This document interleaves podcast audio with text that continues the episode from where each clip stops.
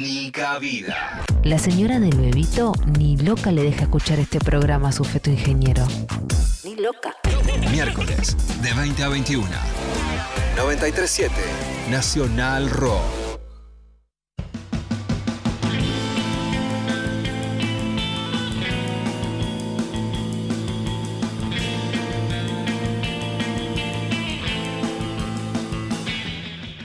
Como un vodevil de sopetón me mandaron al aire. Estamos todavía desinfectando el estudio, viejo. Hay, hay unos protocolos todavía que seguir. Sigue, sigue la pandemia. Bueno, bienvenidos a ya uno de los últimos, ya la recta final de Nica Vida en este 2021 en Nacional Rock. Mi nombre es Ivana Sherman. Hasta las 9 de la noche aquí nos quedamos. Saludo, por supuesto, a Horacio Prado, que está en los controles. A Lali Rombolá, que el lunes fue el día de les productores. Yo completamente pasada de rosca, como siempre.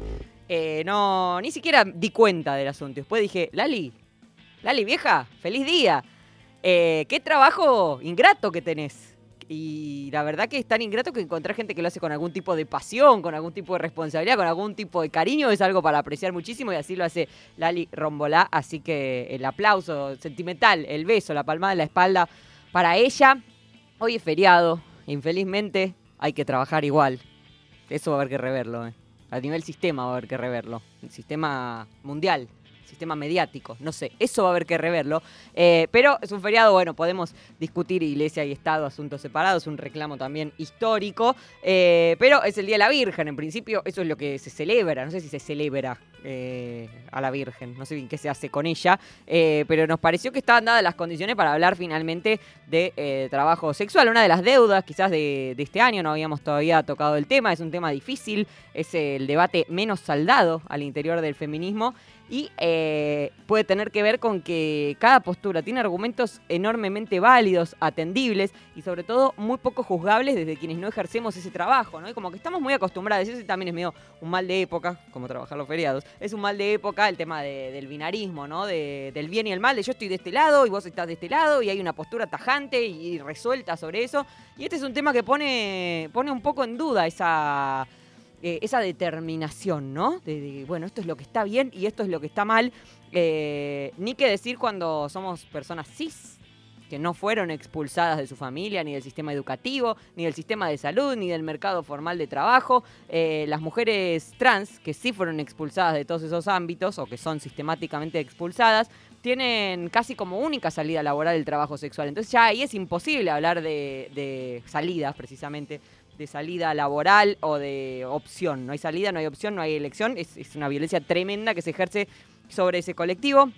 De hecho, es muy interesante el proyecto de ley de protección y asistencia para personas en situación de prostitución, así se llama, que se presentó en 2019 y que básicamente propone que eh, la prostitución sea, en efecto, una opción y no un camino. Pero ese es eh, un lado del debate. Hay otro lado que tiene que ver con la sindicalización, que tiene que ver con el, reclamo por derechos para los trabajadores sexuales, para que puedan acceder a los mismos derechos que cualquier otro u otra trabajador eh, de, otros ámbitos, de otras áreas, que tampoco es que están, digamos, tirando, no estamos, ¿no? En un momento de, para los trabajadores de tirar derechos al techo, pero mal que mal, uno tiene una inscripción, uno puede, no sé, alquilar una casa, puede eh, pedir un crédito, puede acceder a ciertos beneficios, a obra social, bueno, a una serie de cosas que eh, la mayoría de los trabajadores sexuales no. Así que vamos a charlar en un rato con Nina León, que es trabajadora sexual e integrante de AMAR, del gremio eh, que desde hace casi tres décadas lucha por la organización de las trabajadoras sexuales. Y también vamos a escuchar a Florencia Guimaraes, es travesti, es integrante de Furia Traba, se define sobreviviente del sistema prostituyente. A mí no me gusta mucho la lógica de la dos campana, como si fuera todo lo mismo, y por supuesto que cada uno tiene una postura personal, pero como decía antes, en este caso, en este tema puntual, el debate no está saldado para nada eh, y en todas las, visiones hay argumentos completamente atendibles, así que de eso va hoy Nica Vida, 8 y 6 de la noche. Empezamos con Ninja junto a Rosalba Mena, Perro Vagabundo. Bienvenidos.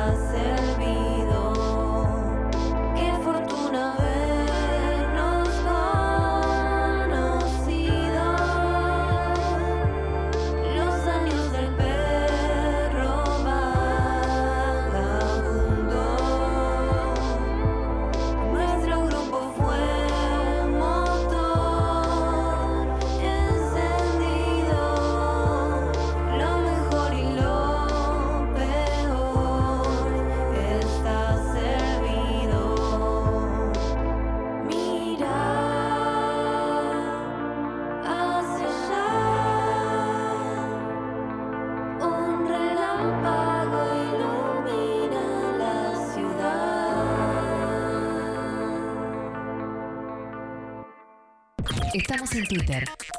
Nacional Rock 937. Un resumen de las noticias más importantes de la semana. Crisis en el aire.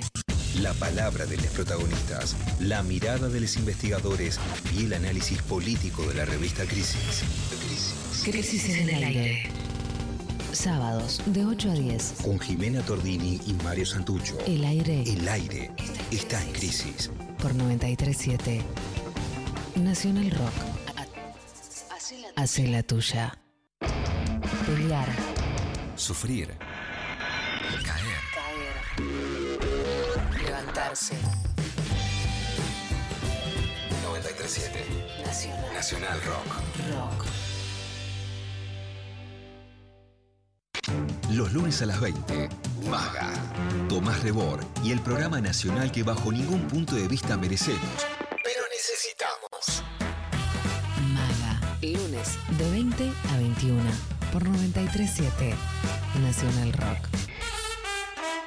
Hace la tuya. WhatsApp 11 39 39 88 88. Nacional, Rock.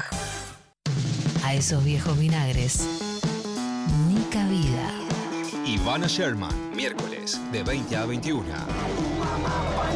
937 Nacional Rock.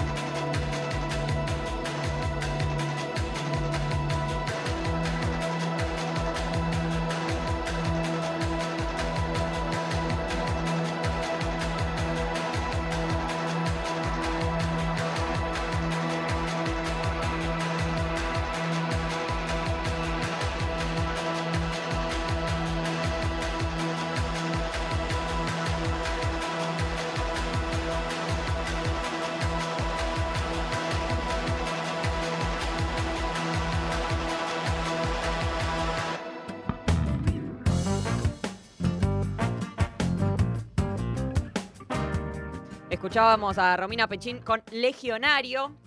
Eh, y bueno, como adelantábamos hace un ratito, estamos ahí está entrando a Zoom, estamos esperando que, que se conecte. Nina León, ahí está, ahí la veo conectada. Vamos a confiar en que esto se escuche ahora cuando la salude. Eh, Nina, igual si podés hablar, probá a ver si te escucha nuestro, nuestro Horacio. Eh, vamos a hablar con. Hola, hola, hola. es- La escuchamos, la escuchamos. Vamos a hablar con Nina León, es puta, es poeta, es integrante de AMAR, de la Asociación de Meretrices Argentina. y vamos a conversar con ella sobre este tema de hoy, el trabajo sexual. ¿Cómo estás, Nina? Gracias por este ratito. ¿Cómo va? Muchas gracias ¿Todo a bien? ustedes por el espacio. No, y gracias por, gracias por el feriado también. vale doble, vale doble. Bueno, tengo varias preguntas para, para conversar eh, de, de- de cosas que entiendo que capaz eh, quedan, quedan todavía en debate al interior ¿no? de- del movimiento feminista. Es como un, un tópico el trabajo sexual que no, no está saldado. Yo supongo que cada una para, para sí misma lo tiene saldado, ¿no? Pero al interior de- de- del movimiento. Eh, sí y no. Eh, cada una es como que también va, aparte de la cuestión más colectiva, donde vamos socializando obviamente todas las inquietudes, los problemas que nos va generando el hecho de ejercer el trabajo sexual. La realidad es que, bueno, para el adentro tenemos un montón de otros inconvenientes que, que van surgiendo desde, desde el maternar siendo trabajadora sexual hasta lo que implica para nuestras familias, eh, hasta nada, cuestiones, eh, no sé, que, que- que vamos abordando a medida que las vamos socializando. Eh, un poco creo que el, el rol del sindicato también eh, es abarcar eso, aparte de todas las, las problemáticas en sí que tienen que ver con lo habitacional, que tiene que ver con, con el continuar ejerciendo en clandestinidad, eh, con el tener que, bueno, nada, eh, atravesar un montón de situaciones de, de censura, de estigma, de discriminación, de rechazo, eh, solo por, por ejercer con nuestro capital erótico. Hay una, Pero bueno, lo importante, perdón, Sí, hay, hay ¿Sí? uno de esos estigmas que tiene que ver con asociar eh, la prostitución o el trabajo sexual con la trata de personas, que es una de las primeras cosas que creo que hay que eh, diferenciar. ¿De dónde arraiga esa confusión? Sí, sí, claro, eso es algo que nosotras hacemos mucho hincapié para quienes por ahí no conocen la, la tarea inmensa que se hace desde el sindicato. Amar eh, nació hace 26 años, un poco gracias a trabajadoras sexuales de la calle, de Constitución, que se comenzaron a organizar a partir de, toda la, violencia institucional que estaban padeciendo constantemente, como sigue sucediendo hasta el día de hoy. Pero bueno, ese, empuje y esa organización que, que empezaron a, a conformar ellas, digamos, fue lo que, lo que terminó decantando en que, en que bueno, comience a existir el, el sindicato, eh, que se forme parte también de la central de, trabajadores eh, y trabajadoras, que eso también es, es eh, algo que obviamente nos fue formando e incorporando en, cierta forma. Cuál era la importancia de reconocernos también como trabajadoras de la economía popular, reconocernos también con, muchas problemáticas como otros y otras trabajadores y trabajadoras de otros rubros que también eh, quizá habitan la clandestinidad o que no están siendo reconocidos eh, por el Estado. Bueno, el año pasado bueno, hubo un gran conflicto cuando creo que fue con el IFE, no me acuerdo con qué cobertura del Estado en la pandemia, que habían, para anotarse, habían habilitado la categoría trabajador sexual y, en- no sé, en, una, en un rato, en una noche, la sacaron del formulario. Eso fue, sí, cuando, cuando estaba la, la encuesta de la Renatep. Eh, de ahí, de ahí se, se intentó sacar nuestra categoría. Lo que terminó sucediendo es que esa decisión terminó perjudicando a un montón de trabajadores y trabajadoras de la economía popular que se estaban eh, sumando a esa, a, esa especie de, cuestionario, encuesta, con sus categorías y que eso obviamente que permite al- al Estado mismo tener eh, una realidad concreta sobre la mesa de cuántos laburantes de determinados rubros hay de la economía popular con todas sus problemáticas bien detalladas. Y bueno, lo que terminó sucediendo es que para no dejarnos afuera, porque, porque son muchos y muchas de ellas también laburantes que conocen la militancia de Amar, que saben que nos encontramos todo el tiempo en el territorio, que saben también lo que es eh, atravesar la clandestinidad. Creo que quien la habita solamente entiende un poco eh, de qué se trata toda la, lucha de, Amar en sí, del sindicato, por qué nos organizamos, qué es lo que hacemos. Eh, y bueno, lo que terminó sucediendo es que no iban a nombrarnos a nosotras, pero tampoco iban a nombrar ninguna otra categoría. Y sí eh, se terminó poniendo en un ítem como para que cada uno directamente aclare que, en qué rubro trabajaba. Por eso nos dio la posibilidad de que nosotras igual eh, explicitemos que, bueno, ejercemos el trabajo sexual y también en qué organización, de qué organización formamos parte. Por ende, bueno, en cierta forma nos pareció bastante eh, bastante voleo en el orto, por así decirlo, que, que, nos saquen en una primera instancia, pero nos pareció también eh, que, que ya no pasaba por alto, como en otros tiempos, el hecho de que nos borren, que hoy ya es un costo político el que hay que pagar y que hoy ya quedan eh, muy mm, a la vista también quiénes son los grupos o qué personas las que osan o intentan nada, que empeoremos en cierta forma nuestra calidad de vida, porque en definitiva que el Estado pueda tener información sobre nuestras problemáticas, sobre cuántas somos, sobre cómo laburamos, en qué modalidades y un montón de otros detalles, es lo que posibilita que se empiecen a pensar políticas públicas y es lo que en cierta forma transforma eh, nuestra realidad, pero nada, otras realidades también, porque ahí también eh, se puede entender mucho mejor la diferenciación entre trata y trabajo sexual y se pueden eh, hasta mejorar las políticas públicas que existen hoy por hoy eh, para la trata de personas. Entonces, que ya no, no es un tema de todas formas que nos compete a nosotras, porque para eso hay gente cobrando sueldos y hay gente trabajando para, para ello, pero bueno, sí nos compete en la parte en que nos terminan tirando por la cabeza leyes eh, o, códigos contravencionales o de convivencia que terminan solamente criminalizándonos y no empeorando nuestra, nuestra realidad eh, y, no, y, y que siguen dilatando el acceso a nuestros derechos laborales. ¿Y dónde arraiga esa, esa acusación que se ha gritado incluso en encuentros de mujeres y demás, que le han gritado a Georgina Orellano un montón de veces, Fiola y, demás cuestiones? Eh, ¿Dónde arraiga esa, esa acusación, no? De como que las putas que están ganándose el mango están además organizando, no sé, redes del mal.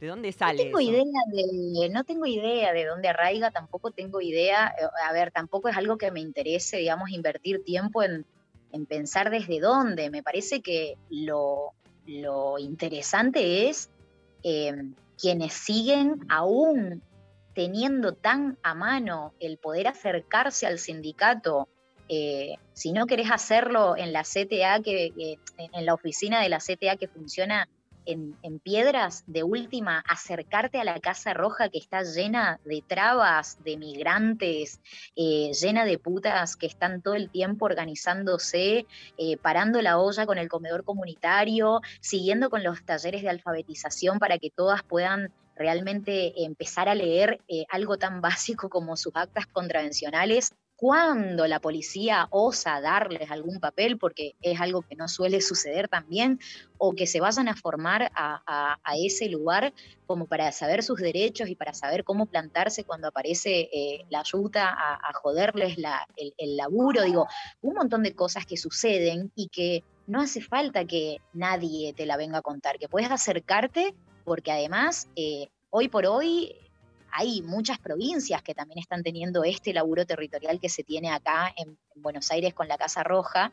Entonces, me parece que eh, seguir hablando de, dónde surge la idea del abolicionismo, de, que Georgina es proxeneta o de que estamos bancadas por el proxenetismo internacional y toda esa pavada de ficción, eh, me parece que es seguir em, seguir torciendo el eje cuando nuestro eje y nuestra agenda está muy puesta hoy por hoy en que en todo caso se pregunten qué preferís, que sigamos en la clandestinidad o que accedamos a, que accedamos a los derechos laborales. En esa no hay grises, no hay grises. Y bueno, nada, nuestras, eh, todas nuestras preguntas van a ir siempre por ese lado.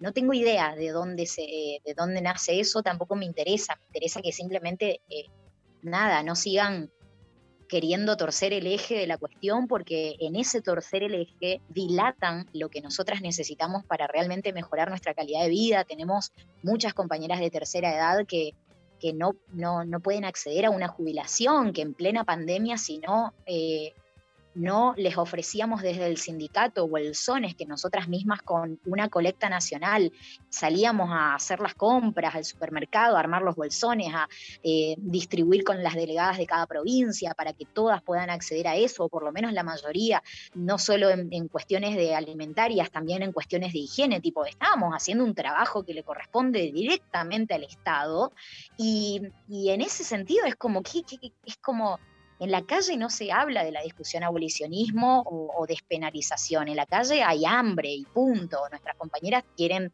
eh, no estar pagando tres veces más un alquiler.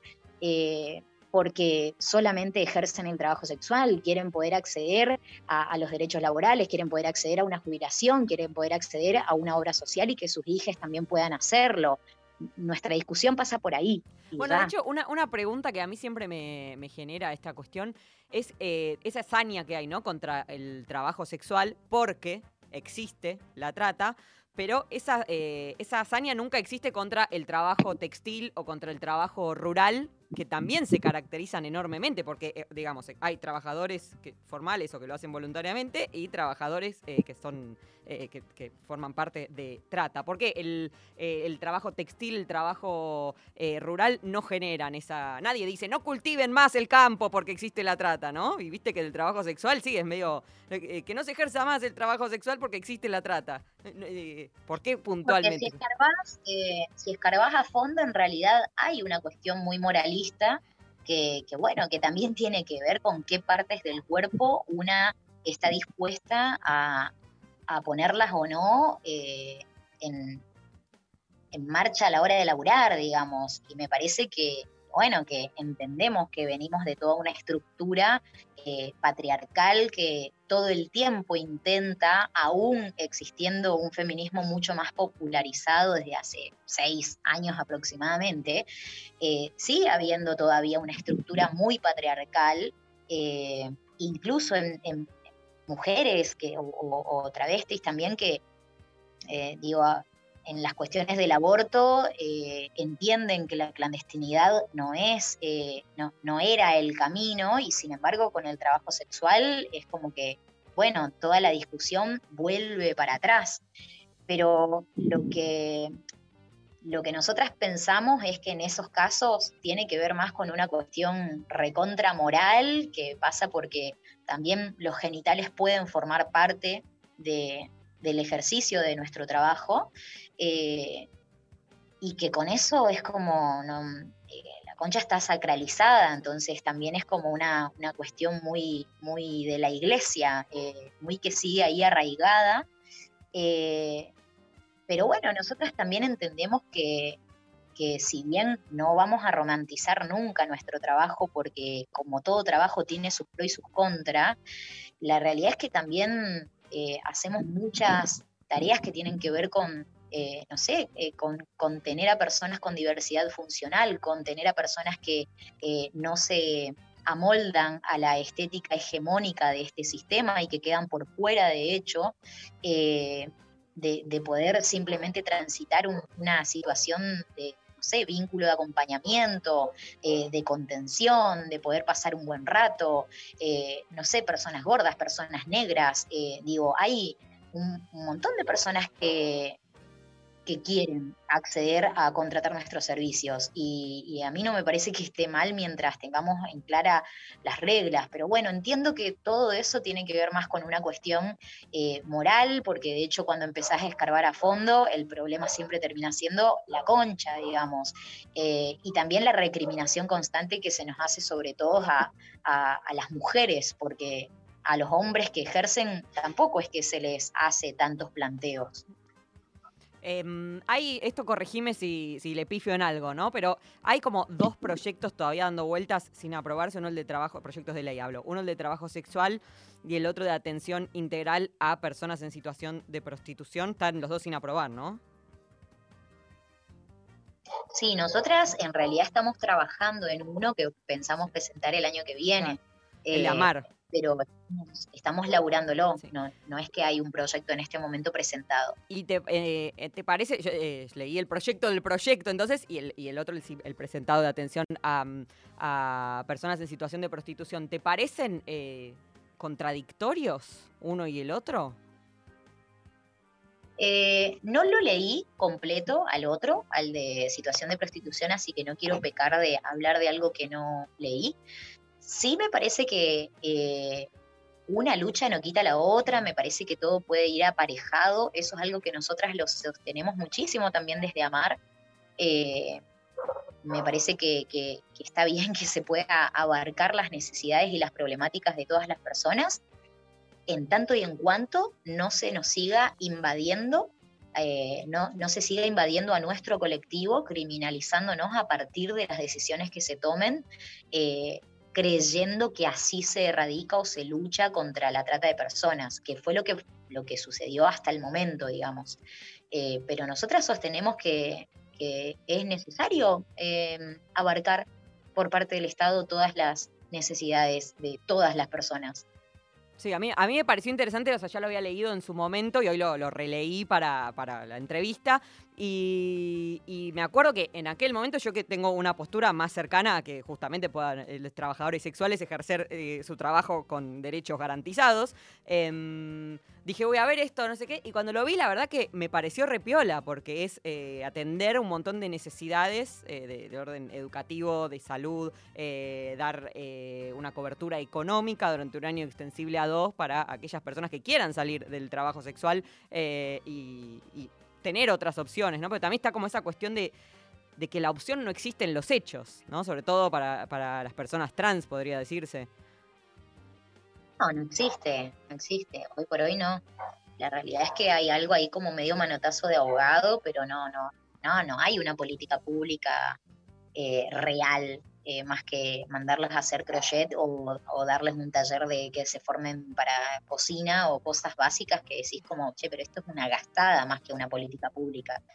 Eh, pero bueno, es un tema que a mí no me compete. Eh, no, yo no, no tengo que ver ahí, porque no soy una persona que que esté trabajando en este momento en esa cuestión o que esté cobrando un sueldo para, para hacerlo. Yo me estoy eh, abocando más que nada a las cuestiones que tienen que ver con el trabajo sexual, con los derechos laborales que nos corresponden, con eh, salir de la despenalización, que eso básicamente tiene que ver con derogar los códigos contravencionales que siguen existiendo, que fueron creados en la época de la dictadura, eh, que siguen mandando a nuestras compañeras al muere diariamente. ¿Cuáles son esas contravenciones de las que se agarra la policía? Y hay varios códigos según cada provincia, pero básicamente, eh, nada, hay como, eh, de fondo es más una aportación de, rostro o el hecho de ser migrante o el hecho de ser traba, lo que termina mandando siempre al muere.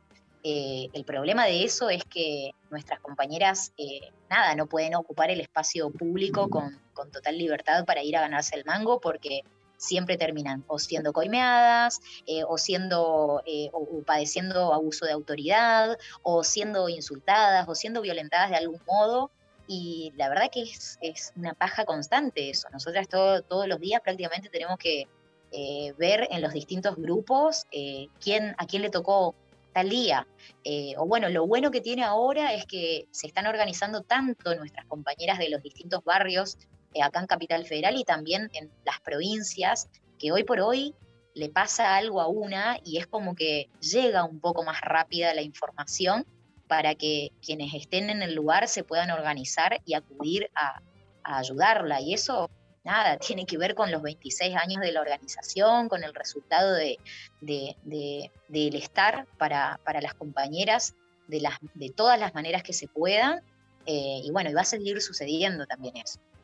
Bueno, Nina, muchas gracias por este rato y por esta charla. Gracias a ustedes por visibilizar y por bancar la lucha también. Un beso enorme. Es eh, Beso. Nina León, es trabajadora sexual, es poeta, integrante de Amar Nacional en Nica Vida.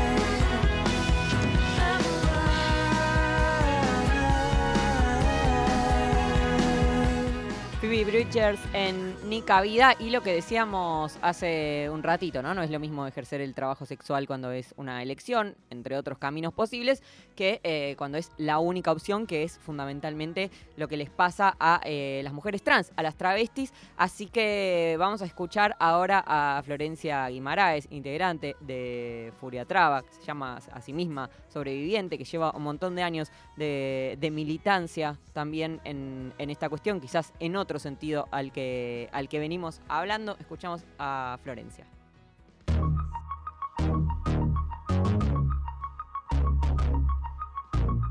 Mi nombre es Florencia Guimaraes García. Soy activista travesti, presidenta del Centro de Día Travesti Trans La Casa Leonidiana, integrante de Furia Traba y responsable del programa de acceso a derechos para personas travestis y trans del Centro de la Justicia de la Mujer y LGTBIQ del Consejo de la Magistratura. Me considero sobreviviente y combatiente del sistema prostituyente. Me considero sobreviviente porque a la edad que tengo, habiendo superado los 40 años, ya soy una sobreviviente de este sistema, teniendo en cuenta que la mayoría de nosotras, travestis y trans, tenemos una expectativa de vida de 35 años de edad. Pero me considero una sobreviviente del sistema prostituyente porque estoy viva, ¿no? Porque cada noche de mi vida y cada coche que subía no sabía si bajaba con vida. Cada vez que era detenida y llevada a una comisaría donde era violentada, abusada sexualmente, humillada, no sabía tampoco si salía con vida. Entonces, por eso me considero una sobreviviente y hoy una combatiente. Después, para nosotras, en términos generales, las personas travestis y trans, las feminidades travestis y trans, consideramos que la prostitución no es un trabajo porque entendemos que es una imposición que nos atraviesa la mayoría de nosotras. No es casual que el 90% de nosotras, en toda Latinoamérica, inclusive en Norteamérica, porque estos son datos de la Comisión Interamericana de Derechos Humanos, tengamos como único medio de subsistencia la prostitución. 9 de cada 10 mujeres trans o travestis no tenemos más opciones que ejercer la prostitución. Tenemos que poner en contexto que en Latinoamérica y en Argentina particularmente, donde nosotras eh, asumimos nuestra identidad de género siendo niñas y adolescentes, muchas veces y mayoritariamente somos expulsadas de todas las instituciones, primero y principal de la institución familia y después de todas las demás, siendo esto un trampolín directo a la calle, a la prostitución, a caer en manos de señores, adultos, mayores, de todas las clases sociales que abusan de nuestros cuerpos, de nuestras psiquis, por un par de monedas para que podamos comprarnos un sándwich, para que podamos pagar la pieza que nos alquilan, pagar la coima a la policía, para vivir, ¿verdad? Entonces consideramos que no es un trabajo porque entendemos, primero y principal, que no hay otras opciones, ¿verdad? Si tuviéramos un abanico de oportunidades de decir quiero ser abogada, enfermera, doctora, diputada o prostituta, bueno, ahí podríamos hablar de elecciones. Nos parece necesario y urgente la implementación de políticas públicas como la ley de cupo laboral travesti y trans, lo van a ver que Indiana Sakayam, de manera masiva, ¿verdad? No a cuentagotas. Las personas travestis y trans vivimos bajo la violencia estructural desde que asumimos nuestra identidad, inclusive antes. Entonces hay que erradicar todas estas múltiples violencias que se ejercen sobre nosotras y eso es una tarea de los gobiernos, de los estados, a través de las políticas públicas, de la implementación ¿no? de una educación sexual integral que sea no binaria, no biologicista, que contenga todas las diversidades e identidades, que tengamos acceso a todos los derechos, que no seamos expulsadas de niñas de nuestros hogares, ¿no? Eh, porque después tenemos que finalizar lamentablemente hablando de los travesticidios sociales, que son las muertes evitables, o de los travesticidios crímenes de odio como el de nuestra compañera Diana Zacayán. Y también hay que decir que la mayoría de los travesticidios, crímenes de odio, se dan en contexto de prostitución y esto no se habla. Necesitamos muchísimas políticas públicas más para poder tener una buena calidad de vida, una vida justa, una vida digna, una vida libre de todo tipo de violencias. Nica Vida. Nacional Rock. Quédate y mira para arriba. Estamos en la luna. Frankie Landón, Grisel D'Angelo y Agustín Camisa. 21 a 24. Estamos en la luna. 937. Nacional Rock.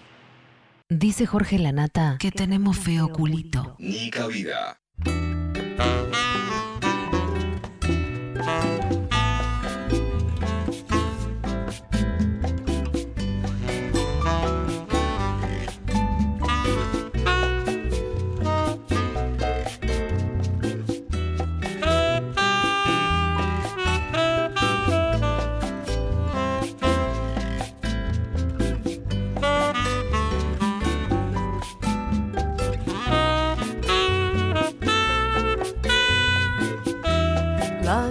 Lluvia cae sobre la ciudad.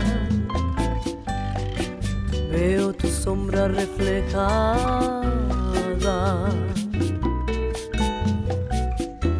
Es un milagro volverte a encontrar tan distante y especial.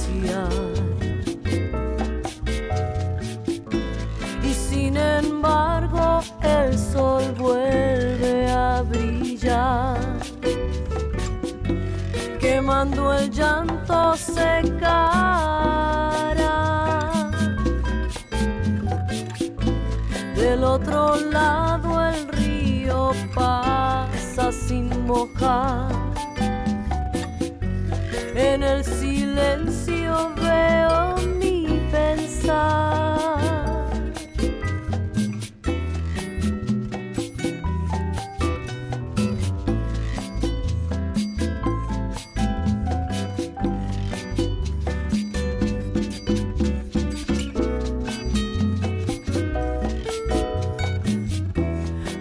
como el viento al soplar en el mundo de los sueños. Somos la misma cosa buscando un lugar. Felicidad, ¿dónde estarás?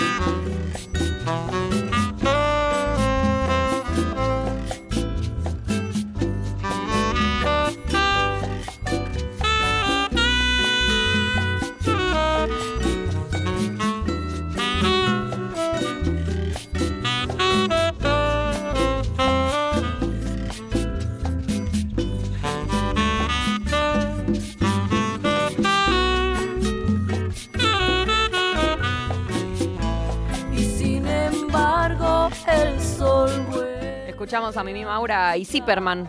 Felicidad. ¿Dónde estarás? Lo mismo me pregunto. Lo mismo me pregunto. Bueno, hay algunas eh, noticias de la semana que queríamos. No queríamos irnos eh, sin repasar. Una es que ayer asumieron los legisladores porteños, bueno, asumieron también los diputados en la Cámara, en la Cámara Baja, pero aquí en la Ciudad de Buenos Aires eh, asumieron los legisladores y eh, Ofelia Fernández, legisladora por el Frente de Todos, que viene sufriendo básicamente desde que empezó su carrera política ataques de, todo tipo, en la mayoría de los casos de, violencia machista, eh, hizo que se disculpe con ella el ahora también diputado Leonardo Seifert, de Avanza Libertad, del partido de Milei. Se llaman todos igual, Seifert, Expert, hay algo, deben ser todos primos de los antepasados, deben venir de, de una inmigración común, no sé. Em, este Seifert, al que ella no nombra, pues dice, tengo más trascendencia que yo y regalos no hago, una frase que ha quedado para, para la antología que todas celebramos, eh, la había llamado gorda puta incogible, clásicos insultos hacia básicamente cualquier mujer. Em, y el tipo ahora es diputado, ¿te das cuenta? ¿No? Es lo que le dice ella, ya no sos un tuitero. Eh, no, entonces yo quiero plantear un límite a la violencia desde, desde hoy. Bueno, creo que podemos escuchar el audio. Quiero pedir una cuestión de privilegio, porque es el primer día de algunos y quiero que un límite a la violencia quede establecido desde el principio. Yo ayer salí de esta legislatura y un grupo de libertarios me agredió eh, un buen rato mientras yo solamente seguía caminando, así como hoy asume un diputado que me ha dicho, gorda hija de puta incogible, más de 10 oportunidades, entre muchas otras cosas. Bienvenidos a la legislatura, miren, esto no es Twitter, hay reglas, hay sanciones, yo no pienso ser su víctima, no tengo problema en ser su enemiga y en demostrar insistentemente que para mí lo que le vienen a proponer a la sociedad está mal. Pero lo voy a hacer hablando exclusivamente de política y a diferencia tuya, que no voy a decir tu nombre porque tengo bastante más trascendencia que vos y regalos no hago, lo voy a hacer en tu cara, como lo estoy haciendo ahora. Pido que pidan disculpas y si es posible que le digan a sus militantes que venir de a cuatro a la puerta del lugar en el que trabajo no es de plantados ni de fuertes, por el contrario es bastante de cagones, discúlpenme la expresión. Quiero agradecerle a mi bloque, así como a diputados y diputadas de distintas fuerzas que me transmitieron su apoyo en relación a poner este límite. Eh, y quiero solicitar justamente esta cuestión de privilegio para que el cuerpo se expida en relación a la, a la afectación que hace esto a mi persona, al cuerpo en general, eh, y que, bueno, establezca y convoque a que la Junta Ética eh, se expida en relación a este asunto, eh, acorde a lo establecido en el artículo 175 de nuestro reglamento interno. Muchas gracias, señor presidente. Bueno, Seifert eh, se disculpa o una disculpa, obviamente, bueno, de- del horror, pero eh, lo hizo y también alegó, bueno, en ese momento yo no era diputado, como que estuviera bien igual ser dirigente, si se quiere, digamos, si soy diputado, eventualmente algún tipo de dirigente era hasta anteayer. Eh, eh, como tuitero no tengo responsabilidad. Bueno, es lo que le dijo Ofelia, sí, esto no es Twitter, papi. Esto es eh, la legislatura y hay sanciones y hay reglas que, que seguir. Y, y esa violencia, esa violencia política, ese odio machista, ese odio misógino, aparece por todas partes, aparece mucho en las redes y no tiene absolutamente nada que ver con, coincidir o no con las ideas de Ofelia, porque obviamente hay un montón de peronistas por todas partes eh, y nadie se refiere a ellos como gordos hijos de puta incogibles sistemáticamente una y otra vez. Entonces ahí es donde se ve eh, la, la violencia machista. El tipo cerró su cuenta de, de Twitter. Eh, que también tenía, bueno, se fueron retomando estos días mensajes antisemitas, discriminatorios, clasistas, en fin, un montón de... Hasta Yamil Santoro, que está bien, es de otro partido, pero digamos, pues coinciden en algunas ideas económicas, que dijo, este tipo es un asco, esto era su cuenta. Em, bueno, borró su cuenta de Twitter y Ofelia eh, especifica muy bien el peligro de esos discursos, ¿no? Porque el tipo en su disculpa le dice, eh, bueno, yo no, no tengo nada que ver con estos cuatro que vinieron a, a hostigarte a la salida de la legislatura. Y no, no es que necesariamente les dijo, eh, vayan, vayan a, hostigar la Ofelia que sale a tal hora, pero vas generando un discurso de odio, vas cebando gente. No pasa solamente entre los libertarios, ¿eh? es un discurso de, de ir cebando gente que ya está a punto caramelo, ¿viste? Y que capaz eh, vos decís, está bien, yo estoy acá hablando, ejerciendo mi libertad de expresión y yo no soy, yo no quiero matar a nadie y no quiero dañar a nadie, pero estás arengando y logrando que se, se destraben acciones de gente que capaz está, está mucho más en el borde, está mucho más al límite, necesita solo ese empujoncito para ejercer eh, una violencia horrible que puede ir muchísimo más allá, por supuesto, de la violencia simbólica. Y de ahí lo peligrosos que son eh, estos personajes así de arenga acrítica, ¿no? De arenga de, por, por- la retórica en sí. Otra noticia que nos importaba repasar, un adelanto que, que puso Mariano Martín, que- que publicó Mariano Martín en ámbito. eh, dice que la semana que viene el gobierno va a reglamentar el artículo de la ley de contrato de trabajo sobre las guarderías en los lugares de trabajo, que lleva, atención con este número, 47 años pendiente de reglamentación.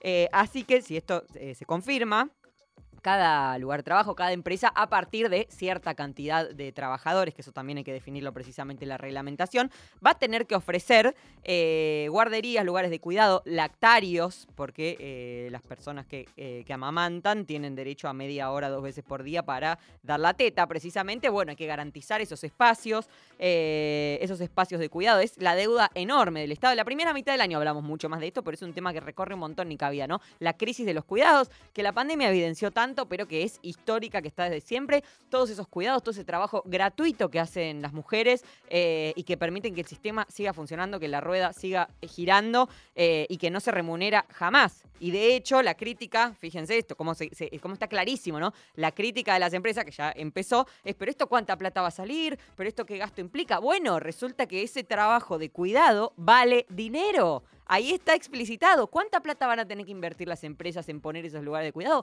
Bueno, esa es la plata que no se le remunera a las mujeres que salen del mercado laboral para quedarse en sus casas cuidando eh, hijes y cuidando viejes y cuidando bebés, etcétera. Entonces, bueno, es, es- es un- es una cuestión para estar atentas.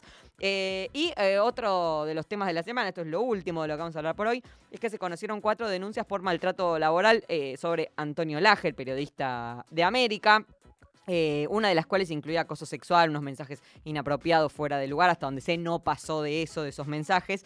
Em, pero como pasa siempre, aparece una denuncia, aparecen otras, porque hay muchas mujeres que, piensan, soy yo la que está mal, o es solo conmigo, es una fijación, yo hice las cosas mal, y de golpe empieza, ¿no? Como en todos los casos, a emerger, eh, eh, a darse cuenta, ah, no, pará, con ella fue igual y con ella otra fue igual. entonces es algo sistemático y el reclamo es básicamente que, eh, que haya un, protocolo a seguir en los lugares de trabajo eh, para poder eh, evaluar si ese maltrato existió y tomar las medidas que correspondan, que no sé cuáles son. Bueno, otro que hizo una disculpa bastante floja de papel es la G. Hace más de 30 años que hago esto. Me tocó crecer con los periodistas más exitosos y exigentes. Me tocó empezar a, formar equipos. Empecé como muchos. Empecé en radios truchas, pagando con un sueldo el espacio con amigos, trabajando gratis en radio, hasta que finalmente pude empezar a conseguir mi, mi primer trabajo pago y empezar a crecer. Y lo hice rompiéndome todo. Porque yo creo en el esfuerzo, yo creo en el mérito y yo creo en las exigencias. Yo no creo en los maltratos. La verdad que no. Yo creo en exigencias. Bueno, hubo unas lágrimas conmovedoras y el tradicional, si alguien se sintió maltratado, eh, pido disculpas. Hay para revisar muchas cosas, muchas cosas del machismo y muchas cosas también de, de los cargos de poder, de qué, de qué tratos se ejercen cuando, eh, cuando se tiene poder, que es tentador también. Es lindo poder, eh, poder dar órdenes, ¿no? Me imagino, poder dar indicaciones, poder juzgar, poder decir esto sí, esto no. Bueno, eh, ta- también medio que hay, hay un aprendizaje ahí por hacer en cuanto a cómo ¿Cuál sería una forma sana de, de ejercer los lugares de poder? No cabe solo a los hombres, por supuesto. Bueno, ay, estoy ya hiperventilando de tanto hablar. Ya se nos fue el programa igual, se nos fue el feriado. Mañana otra vez a la rueda. Otra vez empieza la rueda. Bueno, yo termino unos ciclos muy importantes estos días, mañana y pasado en País de Boludos, así que estoy muy emocionada. Están invitados si quieren a ver eh, el noticioso en ese canal, en País de Boludos, los últimos dos que quedan los próximos dos días. Mi nombre es Ivana Sherman. eh, Lali Rombolá estuvo en la producción, Horacio Prado en los controles, Hernán Espejo en la musicalización y Diego Rodríguez en la edición. El miércoles que viene nos encontramos para hacer nuevamente Nica Vida. Ahora se quedan con Estamos en la Luna eh, y nos vamos con Nadia Reid. Eh, Lali confirmado. Bueno, oh Canadá. Chao.